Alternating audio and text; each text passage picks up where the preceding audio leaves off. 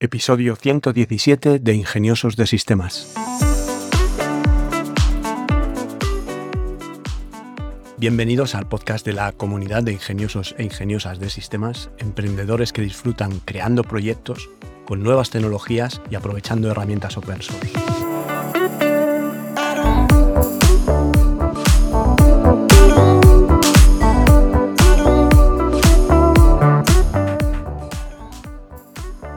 Hoy es martes 27 de septiembre y seguiremos con un episodio dedicado a Resource Space y sus nuevas versiones. Pero antes déjame que aproveche para recordarte que en tecnolitas.com tienes un plan de asesoría tecnológica que por tan solo 3 euros al mes, sin permanencia, puedes hacer cualquier pregunta sobre blockchain, NFT, inteligencia artificial, realidad virtual, herramientas de software de código abierto, implementaciones web, flujos de trabajo, negocios digitales, lo que necesites preguntar te registras al plan, en la parte privada de la web me pones la pregunta y a partir de ahí nos hablamos por correo electrónico. El martes pasado repasamos las novedades de las versiones 9, 9.9.1 y 9.2. Hoy vamos a ver de 9.3 a 9.6, todas estas subversiones que han ido saliendo durante el verano y que no he tratado hasta que no ha llegado septiembre. Y ahora pues vamos a ver, eh, para los que no sepáis de qué estoy hablando, pues Resource Space es esta herramienta DAM que es open source, que podéis autoalojar en vuestros servidores virtuales, en cualquier hosting que decidáis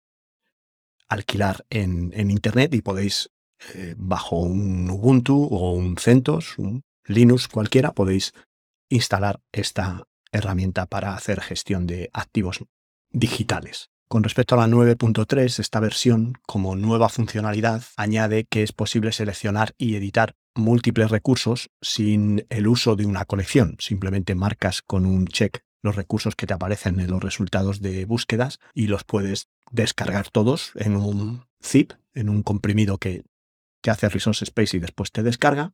Y también puedes editar el metadata en forma de batch editing para editar la ficha catalográfica de todos esos recursos seleccionados de un solo plumazo.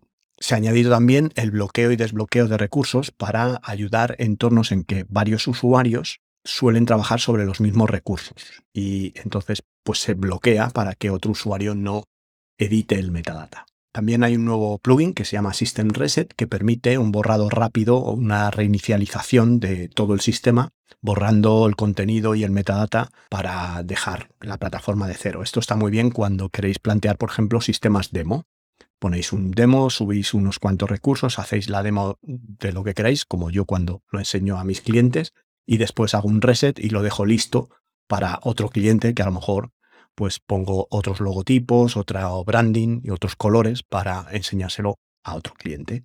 O si queréis dejarle a vuestros clientes una plataforma demo durante un tiempo con un espacio determinado y que el mismo juguetee con ella, luego hacéis un system reset para eliminar todo el material que ha puesto el cliente y dejar el sistema desde cero. También hay un nuevo plugin que a mí me parece muy interesante, que es el Video Timestamp Links, que es que convierte automáticamente las marcas de tiempo que escribes en el texto en formato marca de tiempo de vídeo, horas, dos puntos, minutos, dos puntos, segundos, o incluso yo al mío le he hecho una modificación para que sea horas, minutos, segundos y frames, y todo el tiempo que escribas así en un campo de texto, en cualquier campo de texto, con ese formato, lo va a convertir en un link para que al pulsar sobre él vaya al momento del vídeo correspondiente. Esto es muy potente. Si lo combináis, por ejemplo, con comentarios, pues vais a poder mencionar a un usuario, vais a poder mencionar el momento del vídeo al que queréis hacer referencia y vais a poder comentar qué es lo que hay que cambiar ahí o qué, cuál es el comentario respecto a ese momento como estáis haciendo un comentario, al usuario mencionado le va a llegar una notificación, él va a ir al link de esa mención, va a encontrarse el texto, va a pinchar en el código de tiempo y el vídeo va a reproducirse desde ese momento. Va a hacer que trabajéis con mucha más productividad. Se ha añadido en esta versión también otro idioma, el eslovaco, gracias a Peter Wilhan, que ha traducido Resource Space al eslovaco. Como mejora de las funciones existentes, la gestión de las licencias licencias nos referimos a licencias de contenido. Ya sabes que deberías gestionar las licencias del contenido que tienes en tu plataforma, pues la gestión de estas licencias ha sido complementada y revisada y ahora está activada por defecto. Ahora te permiten la gestión centralizada de licencias, cada una de ellas vinculada a uno o a múltiples recursos. Y admite operaciones por lotes que puedas conectar y desconectar rápidamente una licencia con un grupo de recursos. La función de carga de ficheros CSV separados de valores separados por comas permite ahora actualizar los metadatos de recursos existentes. También se admite la asignación flexible entre columnas y campos CSV. La integración de Google Vision para el etiquetado de imágenes a través de inteligencia artificial ahora es multilingüe. En esta versión se pueden establecer etiquetas en cualquier idioma admitido por Google Translate, de tal manera que él le pasa la foto a Google Vision y con los metadatos recogidos de Google Vision lo pasa por Google Translate traduciéndolo al idioma que tú quieras. En esta versión se utiliza caché para las consultas de tal manera que se mejora el rendimiento en todo el sistema. Se han añadido también geoetiquetas para la localización geográfica de los recursos a la hora de buscar para todos aquellos recursos que están hechos con dispositivos como cámaras de fotos o móviles que tienen geolocalización Sabéis que Resource Space podéis buscar en un mapa marcando un rectángulo en una zona y os da todos los recursos que se han obtenido en ese rectángulo de coordenadas, en ese área, pues todas las coordenadas que estén dentro de ese área os van a aparecer en la búsqueda. El plugin de elección de formato ahora muestra enlaces de solicitud si un usuario tiene acceso restringido a ciertos tamaños. De tal manera que si no dejas descargar la alta calidad, pues va a tener un enlace para que pueda solicitar esa descarga, explicando al media manager, al gestor de la plataforma, por qué necesita la descarga en alta calidad, por ejemplo. También se ha añadido la posibilidad de buscar recursos que tengan un nivel de acceso específico. Por ejemplo, puedes buscar con el filtro de que tengan acceso abierto o que tengan acceso restringido. Abierto es que pueden ver y descargar y restringido es que solo pueden ver y deberían solicitar la descarga. También se ha ampliado la API para que ahora se pueda utilizar nombres de parámetros al hacer las peticiones al API. Antes eran simplemente parámetros dispuestos en un determinado orden, ahora se puede poner nombre a los parámetros, de tal manera que la construcción de la URL para hacer la llamada al API tiene más sentido ahora, es más semántica. Ahora las analíticas de la plataforma también te permiten impresión, te permiten exportarlos en PDF y también imprimirlos, por si quieres tener informes gráficos impresos. El formulario de solicitud de búsqueda o de, investigación, de un research, para localizar ciertos recursos dentro de la plataforma, ahora puede configurarse con campos personalizados. Los filtros de edición y anulación ahora pueden utilizar los mismos filtros configurables que la búsqueda. Por lo tanto, pues puedes permitir que un usuario tenga acceso a ver ciertos contenidos, por ejemplo, aquel contenido cuyo campo departamento sea igual a marketing, pues para los usuarios del grupo de marketing vas a poner un filtro de búsqueda y solo van a ver los recursos que pertenecen al departamento de marketing.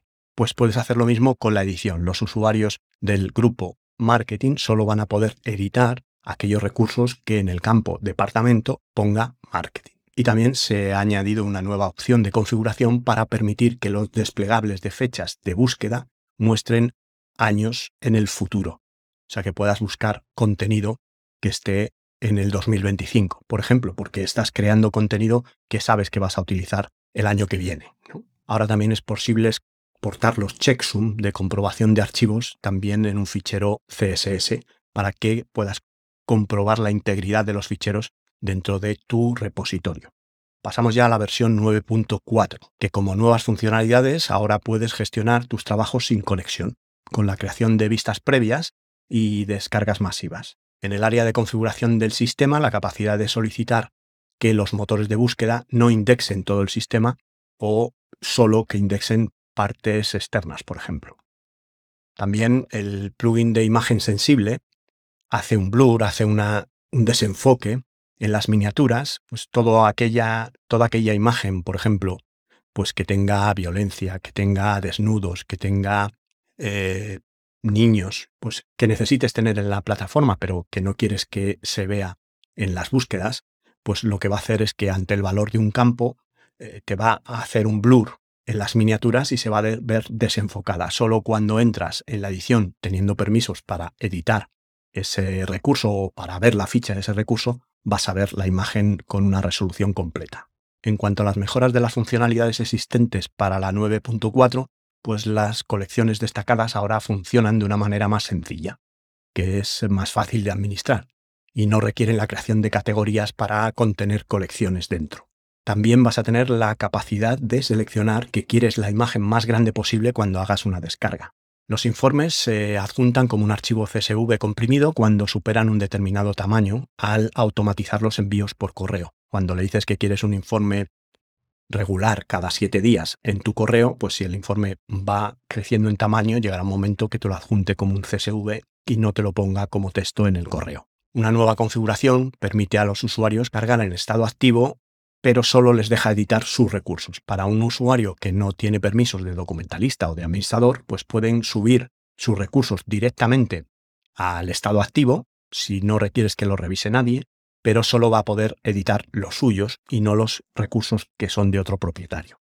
La opción de rotar automáticamente las fotos subidas se ha trasladado al área de subida, a la página de preferencias de usuario, de tal manera que puedes activar o desactivar la rotación automática de fotos, de orientación de fotos, en tus preferencias de usuario. En cuanto a la estética de la 9.4, los menús de navegación se muestran opcionalmente utilizando un diseño de mosaico. Cuando se cargan las miniaturas de los resultados de búsqueda, se muestra un color en lugar de la miniatura, basado en el color promedio de la imagen. Mientras está cargando, pues en vez de tener un marquito, un borde, un pequeño rectángulo con borde como tenías antes, ahora tienes un fondo de color que da pues una apariencia más agradable durante el proceso de carga. Las migas de pan se muestran ahora en la mayoría de las páginas del área de administración y facilitan la navegación por estas zonas.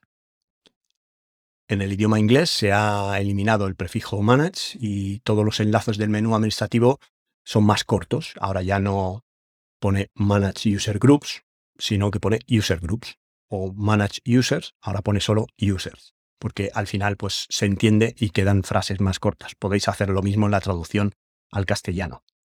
Se ha eliminado la compatibilidad con versiones anteriores de PHP e Internet Explorer y se ha eliminado por completo en esta versión la compatibilidad con vídeo Flash FLV para la reproducción de vídeo y ahora ya todo es HTML5.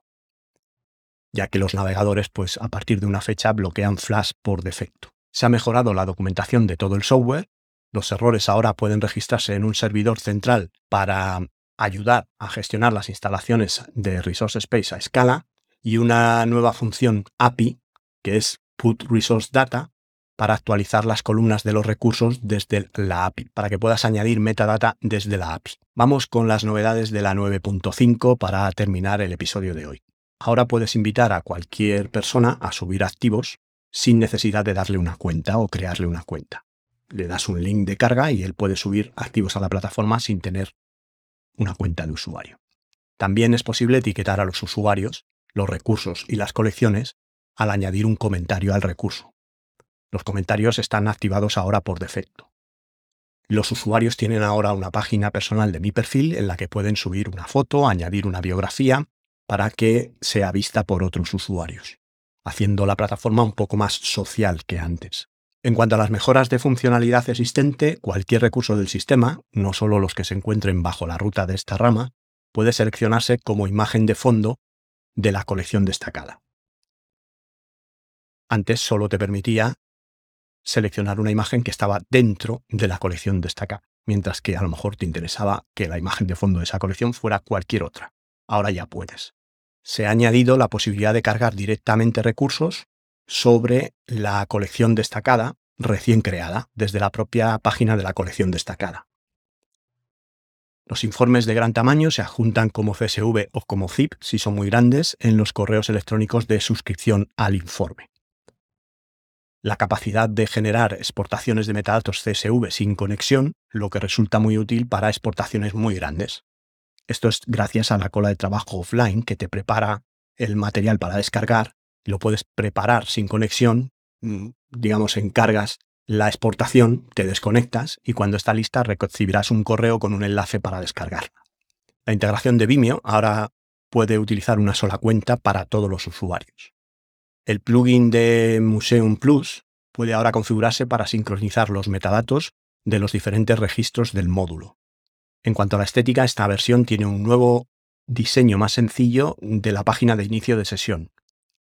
También se ha eliminado gestionar mis colecciones de la barra de colecciones. Las colecciones creadas automáticamente, como las creadas durante la carga, se ocultan cuando no se utilizan, quitando bastante desorden del menú de las colecciones. La opción de rotación automática es ahora una preferencia del usuario en lugar de especificarse en cada subida. También se han actualizado varias bibliotecas de JavaScript para mejorar la seguridad. Por mi parte, no mucho más, agradeceros otra vez que estéis ahí, vuestro apoyo, vuestra difusión y vuestros me gusta o cinco estrellas en Spotify o en la plataforma donde me escuchéis.